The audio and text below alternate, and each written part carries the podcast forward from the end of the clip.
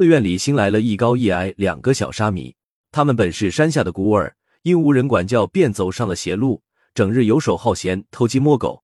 待村民们准备把他们扭送到官府之时，路过的住持出面拦下，把他们带回寺院，并向众人表示要开度感化二人，使之走上正路。来到寺院后，住持在他们手腕处各戴上一串佛珠，指着佛珠告诫道：“你们在此要潜心向佛，每日按时诵经打坐。”并负责挑水、劈柴、扫地、浇园等杂活。如果偷懒，佛祖自会知晓。到时佛不再度你，我便会将你二人重新交给官府。刚开始，因为惧怕受到官府惩罚，两人谨遵住持教诲，每日按时做工。时间久了，其中矮个子小沙弥发现了端倪。原来手上戴着的佛珠，并无法向佛祖通报自己的情况。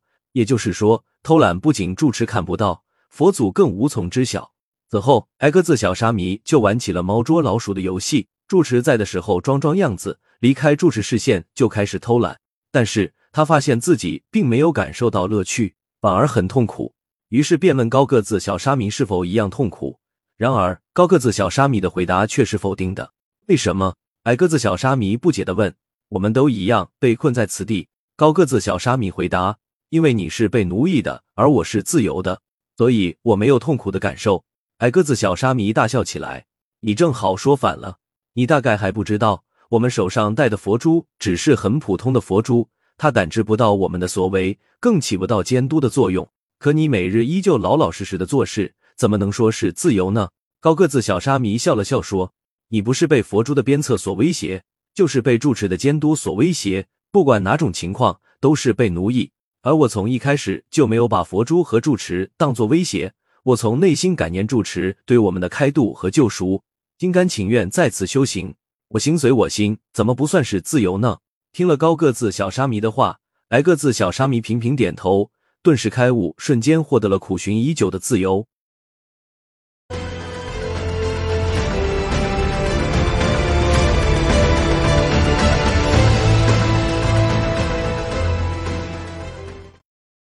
父亲是个急性子，干啥都讲究个快。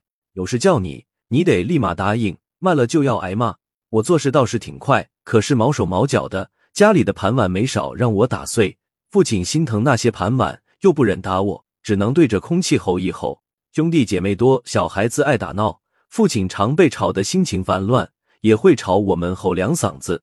一群不省事儿的孩子，一会儿也不消停，仅此而已。我们都惧他的吼。但他却没有动手打过我们一次。一到夏天，房子里热得坐不住。吃饭的时候，一家人陆陆续续端着饭碗到大门外的几棵大柳树下。刚开始是分散在每棵树荫下等母亲忙完，最后一个过来，呼啦啦，兄妹一帮人都端着碗围坐在母亲身边。母亲说：“你们离我远点，中不中？把一圈的风都挡住了，热得透不过气了。”这时候，远处的父亲也会吼：“小兔崽子们太偏心，咋没人给我做伴礼？”兄妹们没听见似的，不理父亲的茬，指妹妹取笑他，害怕挨骂呗，在你面前不自在。最后到底也没一个人去父亲身边，都被他平时的暴脾气给吼怕了，心也给吼远了。主家田里除草，我尽量离父亲远些，我除的最快，难免会把庄稼苗除掉几棵。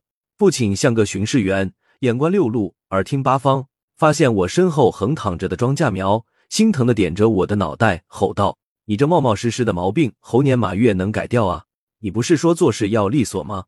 我想多出两行，给您省点力气。我辩驳道：一，这孩子还知道可怜老子了。每次你锄过的地，过几天下点雨，又长出不少草，你没发现吧？这块儿地锄完了，前面那块又长草的地方，就是你锄的。再锄一遍更不划算。做事不能都图个快，还要讲效率。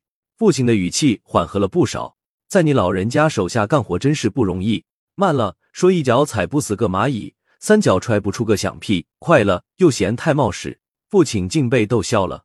老子现在让你吃点苦，是为了日后不求人，尤其是闺女家练出一身能力，出了远门爹娘才心安利。父亲常跟我们讲他年轻时的事。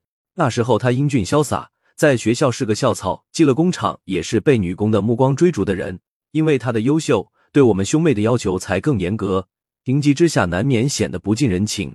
压制生活中，父亲善于批评，很少夸奖我们，让我们兄弟姐妹觉得父亲只会挑剔，没有温情。